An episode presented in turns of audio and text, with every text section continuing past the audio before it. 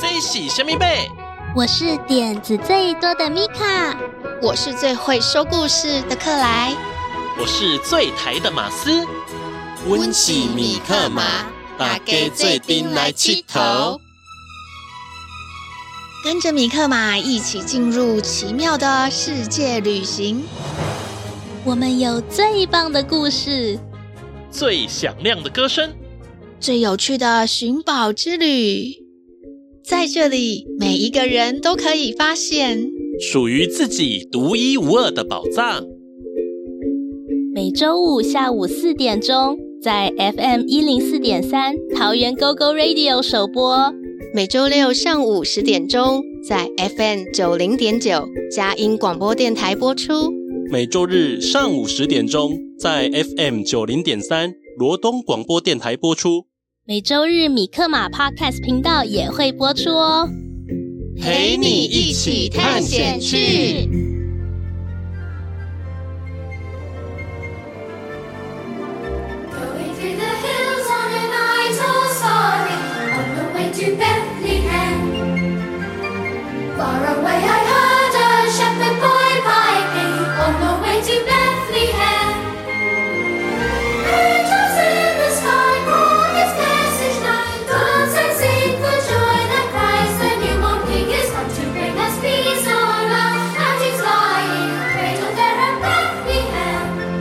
我是米卡，我是克莱，我是马斯。您现在收听的是《米克马寻宝趣》。世界上有很多不同的人，每个人都有他的故事与梦想。今天我们要来听听谁的故事呢？乌浪客来喽！交友满天下。哎，克莱，我觉得每天要上课补习。还要学才艺，好累哦。对啊，每天要学好多东西，我也好怕自己学不好。而且啊，有时候我也不知道自己是不是真的喜欢学这些耶，怎么办啊？嗯，要不要跟爸爸妈妈沟通一下，好好的表达我们的想法，让他们知道？嗯，那要怎么做啊？米卡不用担心。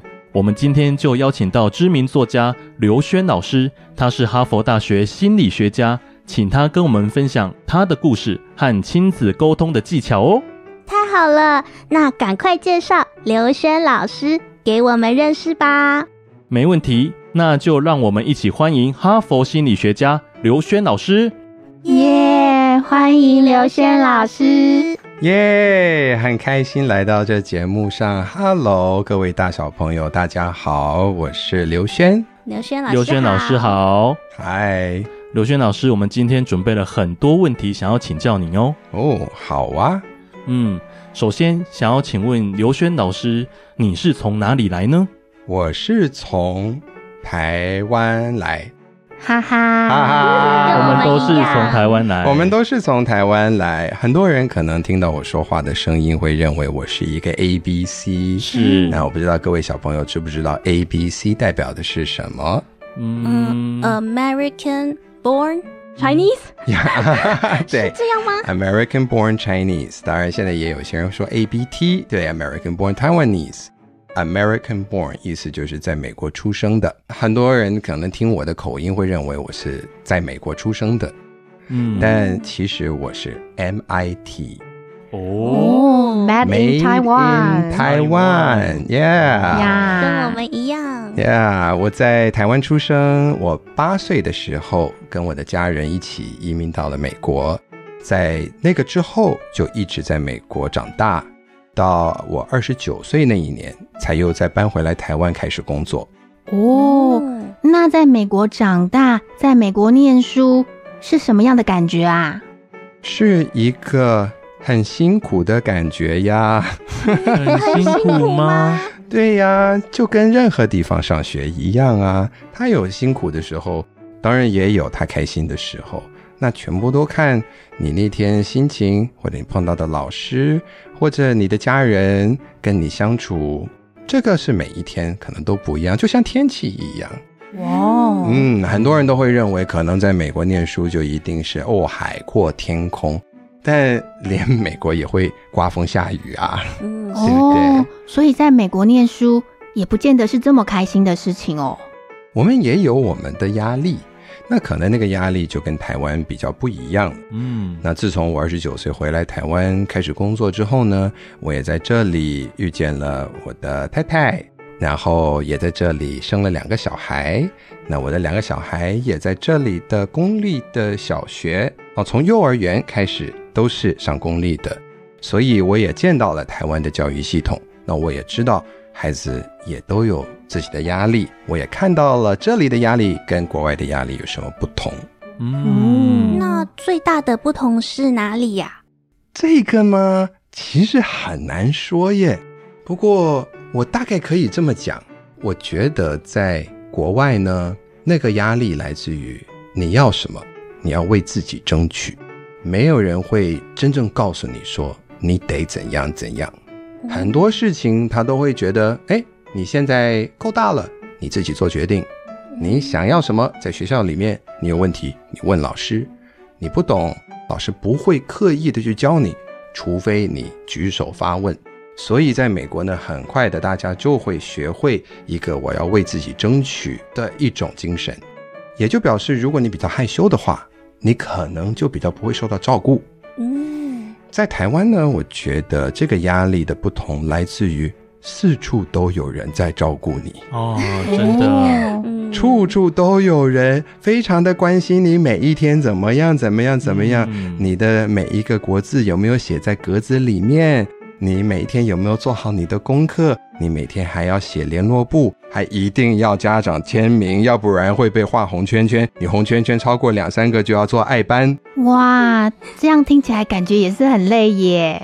这个累应该我们大家都很知道吧？对不对？对啊，因为我们都是在台湾长大的。哎呀，所以呢，其实无论是在台湾，还是在美国，还是在世界哪里，我相信上学都有它的压力，只是它的压力。不大一样哦，在美国读书一开始应该会遇到语言的问题吧？我当初过去的时候才八岁嘛，嗯，小学二年级才刚毕业。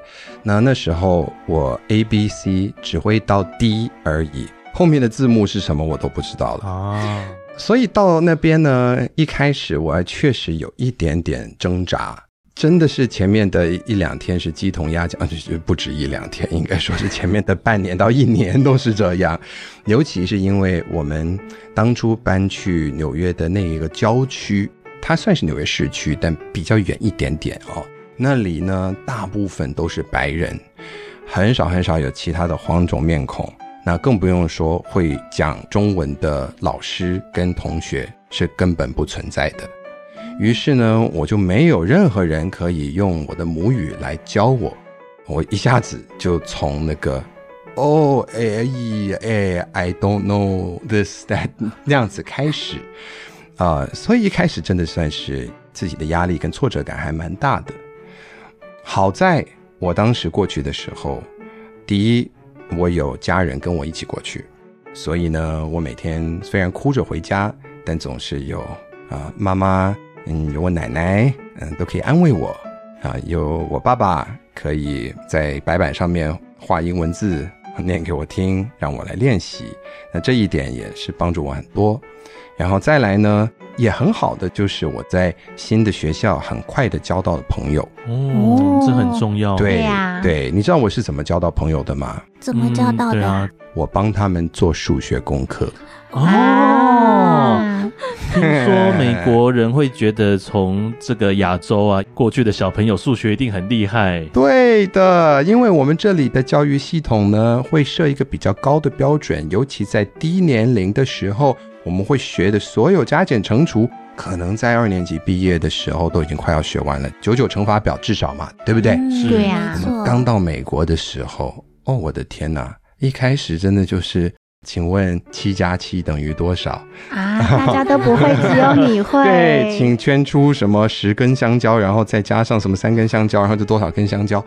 像这样子的东西，我说我的天哪，怎么会这么简单？它是不是有问题？所以老师发这些 homework 下来，叫我们要 take home 再去做，就回到家再去做的功课，他还没有发完，我都已经做好，就已经交件了。老师看到的时候就一直说：“我的天哪，这是天才呀！” 所以各位小朋友啊，如果你们有一天你们在年龄小的时候去到美国的话，你们真的会发现你们自己是数学天才，因为我们这里教育真的在数学的部分是走得比别人快一些。不过呢，真的到了初中，到了高中，这个差别也就不见了。嗯，应该可以说，到了初中、高中，其实美国真正对 math and science 哈，对于数学、科学感兴趣的同学，因为他们自己会去争取跟追求这些知识，所以会突然突飞猛进。哇，哎，那这时候你就发现，哇，高手在民间。嗯嗯，刘轩老师小时候是什么样子的个性啊？活泼吗？我是一个很内向个性的人。嗯，我本来天生就属于内向个性。那我到了美国，尤其一开始的时候，因为我那么的不习惯啊，什么东西人家讲的都听不懂，所以我就变得更内向了。哦，我对我的第一个学校前面大概第一个礼拜的唯一印象就是红色的。红色的什么啊？建筑吗？嗯，地毯。因为我都一直整天盯着地毯看，我不敢把头抬起来啊。哎，那还好，因为数学的关系，我帮同学做数学，那他们当然也会就教我英文，会对我比较有耐心一些。那我就这样子慢慢慢慢的、逐渐的融入了当地的环境。不过两年之后，我们又搬家了。又搬到了美国另一个社区，纽约另外一个郊区，更远了。然后我也就必须要上一个新的学校。这个时候四年级又是半路插队进去了，又要再一次认识全新的朋友，熟悉全新的环境。好辛苦哦。那那个时候刘轩老师是怎么克服这样的情况啊？呵呵，我也不知道哎。还是用 还是用数学吗？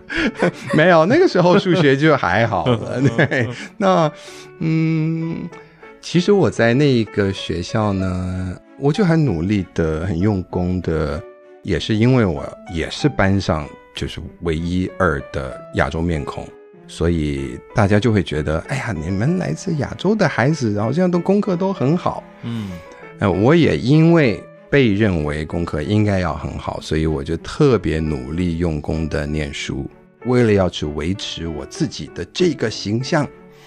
那当然，同学们也就都纷纷的封我为美国没有学霸这个名词哦，但是他们就说：“Oh, you smart，嗯，这聪明啊，you smart。”那我我也心里面我自己其实并没有觉得我是特别的 smart，但我要装成那个样子。其实很努力，但是要装成自己很聪明，不用念书就很厉害。对，好像不用念书就很厉害。其实啊，我真的要很用功，但是不能够让别人看到。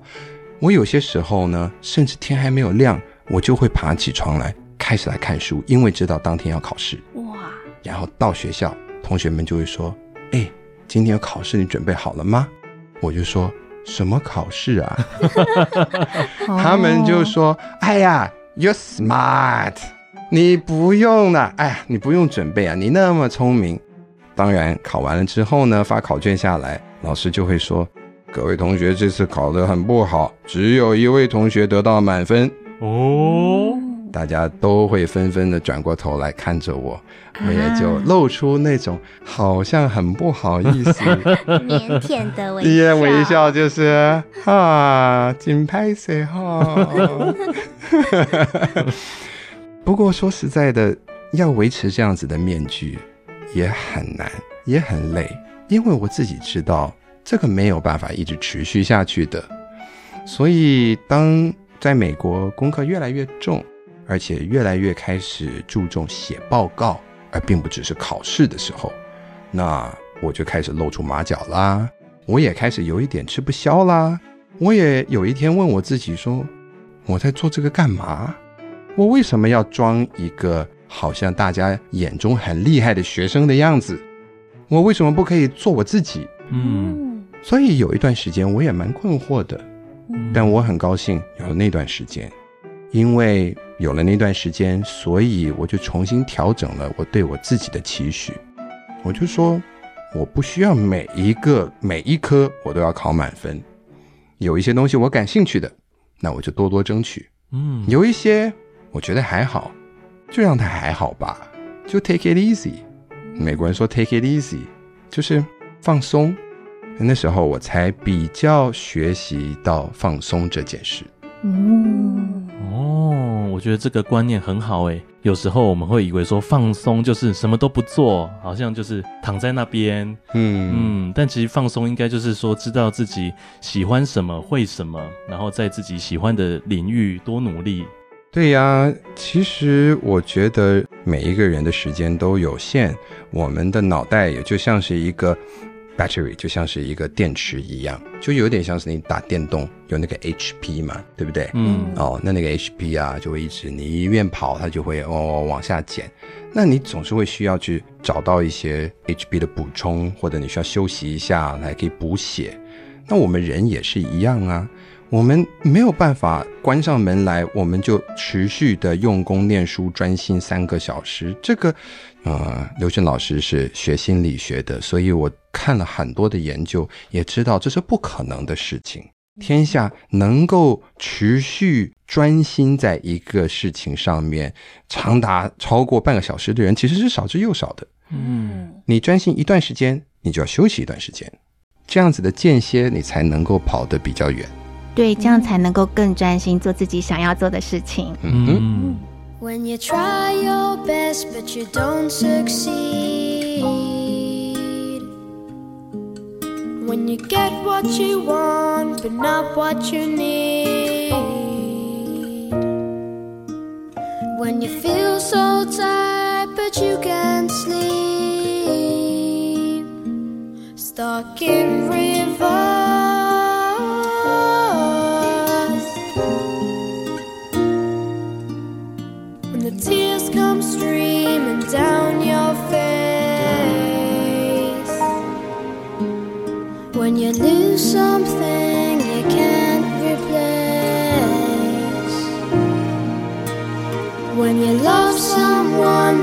Goes to waste.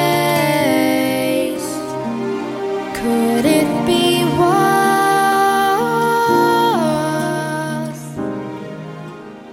刘轩老师啊，那你小时候跟同学一起相处的时候啊，有没有发生什么有趣的事情啊？你要什么样的有趣的事情呢？我有各种有趣的事情都有，好的、坏的都有。印象最深刻的那一个呢？嗯，那我就先跟你分享第一个跑到我脑袋里面的画面好了。好哦，我们骑着脚踏车在啊、呃、我们家附近那里，那个是纽约的一个郊区，所以各位可以想象，是一个一个独栋的矮矮的房子。每一个房子前面就是有一块小小的草皮，嗯中间那些街道呢，旁边都是树。我们骑着脚踏车在这些街道中间穿梭着。我的一个好朋友，他的名字叫做 Kenny，他特别疯，特别爱冒险。有一天他跟我讲：“嘿，Sean，我的英文名字 Sean，我说：嘿，Sean，带你去一个好地方。说什么好地方？走，我们跳上车一起去。我们两个就跳上我们的 BMX 的那个脚踏车。”骑骑骑骑骑骑骑骑，就骑到家附近的一个公园。那这个公园呢，它的中间的地方是有一个小小的湖，其实严格来说应该算池塘吧。那那段时间呢，刚好他们在施工，好像想要把这个湖再挖得大一点，于是就有一些怪手把这个湖里面的这些泥巴啊，就全部都挖出来，堆在旁边，就堆成一个高高的一座山。那也刚好在湖的旁边那里有一个山丘，所以就等于在这个山丘这里呢，旁边就突然多出来了很多很多的这个烂泥，大坨烂泥。Kenny 就说：“哎，我们骑到这个山丘上面，然后就直接骑下去，哦，掉到那个烂泥里面。”原来是故意的。我就说：“Are you crazy？你疯了吗？”他说。Yeah. OK, let's go. 哇哦！然后你们就真的……那当然他先喽。就从那个山丘的那个底下那边，他就骑骑骑骑骑骑骑啊，速度越来越快，越来越快，然后就爬上那个山丘，骑骑骑骑骑骑骑，然后骑到那个山丘的顶端那边，然后他就咻就飞出去，悬在空中，大概有半秒一秒的时间，然后就直直的咻落下。他一落下，掉入那个烂泥之中，就整个呜，整个人插进去。插进去变成只露他的肩膀跟头出来，整个脚踏车都不见了。那要怎么拉出来啊？感觉感觉有点可怕耶。其实现在回想，还真的蛮危险的。幸好头还在外面。对，那他就一直笑啊。他是觉得好玩吗？对啊，好刺激啊！怎么办？然后他就爬爬爬，这样爬出来。然后在他他自己一个人再把那个脚踏车拉拉拉拉拉出来，整个脚踏车就是一坨泥巴，他整个人也是一坨泥巴。然后他就说：“You go, you go。”那刘轩老师，你看到这样子，你还敢试试看吗？啊，当然啦！骑同样一台脚踏车，多好玩啊！我的天哪！所以我也一样，我就想，嗯，OK，好。那最起码我知道，如果我落入到 Kenny 掉的那一坨泥的那一个点的话，最起码他是安全的，对不对？对，那我也应该也是安全，也是可以露出一个头。哎，对，那他比我还重，所以他露一个头的话，那我应该露多一点点。然后我就也是一样，骑快快快快快快快快快快！我永远记得冲出去的那一刻，我真的是悬在半空中，然后西嘣，也是一样，嘟。就插到那个泥巴里面，那个感觉你知道，就是当你突然一下子掉到一坨很冰冷的烂泥，我才发现为什么 Kenny 会这样笑得那么开心，因为太冷了，所以你会整个人突然掉下去，啊哈哈，然后就开始笑，啊哈哈，就一直不断的笑，啊。哈，接着就当然就爬出来，他再把脚踏车拖出来。然后我们就两个像泥巴人，就 就这样子，脚踏车也没办法骑了，因为铁链全部都卡住了。我们两个人就这样把脚踏车跟自己拖回家，偷偷摸摸的跑到我家的后院，拿那个浇花的水管，我们两个人冲冲冲冲冲冲冲，把自己的泥巴身上的泥巴都冲掉。这个故事我好像没有跟很多人分享过，但既然你有问，嗯，我就。嗯，突然这是冒到我脑袋里面的第一个故事，我也就分享喽。那我在这里也要说，各位小朋友，请不要如此做，因为你不知道那个烂泥里面会有什么，它其实很危险。我自己当时说实在的，我也没有想太多。嗯，我想分享这个呢，虽然可能让很多父母亲都会捏一把冷汗，但说实在的，我们也没有办法百分之百的时候。知道我们的孩子在做什么，我们不可能随时在他们身边装一大堆监视器，或者像个直升机一样随时就漂浮在他们的空中。虽然我们可能会很想，虽然会觉得不放心，但以前我跟 Kenny 我们两人可是做了各式各样危险的、荒唐的事情，但我们也活过来了，也是好好的。我觉得反而这样子啊，孩子。更可以知道什么是安全，什么是危险。当然，在回想这件事的时候，我相信当时的我一定有好好的评估那一坨泥到底安不安全。当然，我也有，嗯，我有吃苦头的时候，像是刚练习完全不拿着把手骑脚踏车耍帅嘛，偏偏呢又是在冬天，我就骑回家放手，我在那边骑，觉得自己很帅。结果呢，地上有冰，嗯，一骑过去，唰，我完全连反应都来不及，已经在看着天，想要起来，发现起不来，啊、哦，那摔得很严重哎，锁骨断掉了，哇，所以它还是有危险性的，但这个危险当然好了之后，我现在就知道了，Don't do stupid things，不要做笨笨的事情哦，对呀、啊，就是你自己要知道好歹嘛，对不对？那我们自己知道好歹这件事，你越小知道，你越小能够练习，当然对自己越好。我觉得很多时候我们的问题是，因为我们不相信小孩会知道好歹，所以我们会处处的保护他们。就像是我的小孩念的那个学校，以前有一个很漂亮的游乐场，上面有各种攀爬的设施。有一天，我就看到黄色的胶带整个把它围起来，我就问：“那是故障了吗？”他们说：“没有，是因为老师跟家长会担心，万一小孩爬在上面掉下来的话，那是不是会很危险？”我说：“他也没有很高啊，嗯，底下也都有软软的垫子啊，嗯，那为什么不就开放呢？”但他们可能就担心万一。那可能是万分之一的机会，为了那万一，而让所有的孩子都没有办法因此而去用这个游乐设施，你不会觉得有一点点浪费吗？嗯，是啊，很可惜耶。对啊，很可惜耶。所有的小孩他们在在玩的时候，他们变成下课的时候都都只能眼巴巴的看着他。嗯，他们看了他一下之后，他们就去跑去做别的事情了，像是在操场里面到处跑。结果反而更多的小孩在那个操场上面到处跑，造成了更多小孩相撞、被球打到，甚至像我儿子就在水泥地上面，因为没有其他的地方，下雨天在水泥地上面踢球，然后整个人滑倒，然后撞到头，那不就是更危险吗？嗯。所以我觉得很多时候啊，有一个成语叫因噎废食，我们不要因为害怕、因为担心，而在事情。还没有发生的时候，我们就限制了小孩的自由。那这样子，小孩永远也没有办法知道什么是真正的安全，什么是真正的危险。而也因此，我们大人就会担心他们，担心一辈子，然后就会说：“哎呀，你都是一直长不大，你都一直会做一些很危险的事情。”拜托，是因为从来没有那个机会呀。嗯，是因为父母亲不懂得放手啊。是，我们每个人都需要学会怎么样慢慢的放手，让孩子做自己。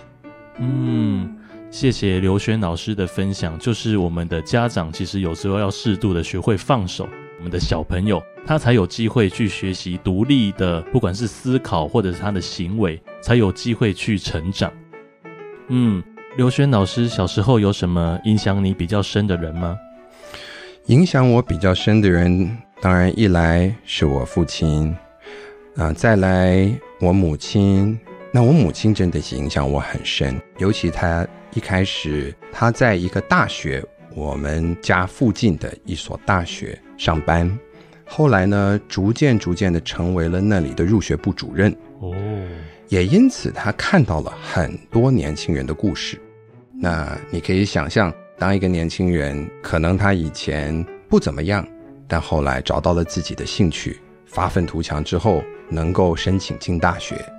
那这一个故事来到他的桌上，他看了以后，他会让这个学生进入到大学之外，他晚上也会跟我分享这些故事。所以我觉得这个的影响呢，也让我知道，不是说你现在不好，你就一辈子不好。我们每一个人都有一个过程。可能在这个过程里面，我们会短暂的迷失自己；可能在这个过程里面，我们会受到一些挫折，或者受到一些打压，甚至觉得自己这一辈子，哎，真的是爬不起来了。但终究，我们还是只要找到真正自己感兴趣的、自己的热情所在，那还是有机会可以找到一个源源不断的一个动力。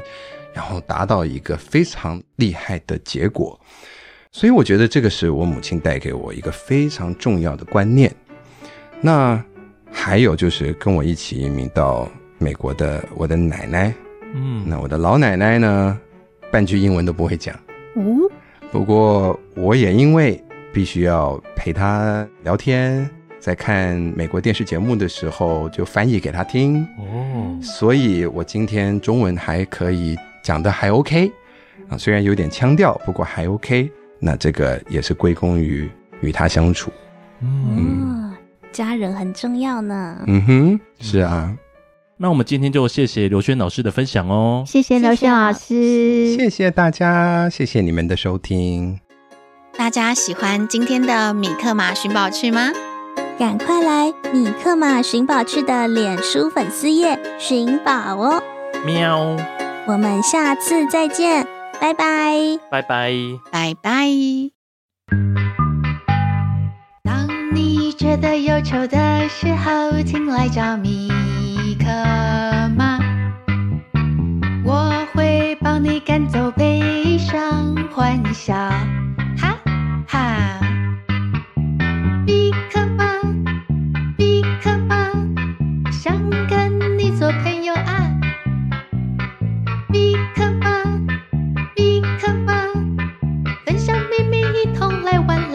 做回来气头。当你觉得气馁的时候，请想起米克马，我会帮你加油打气，想出好办法。We will figure it out。米克马，米克马，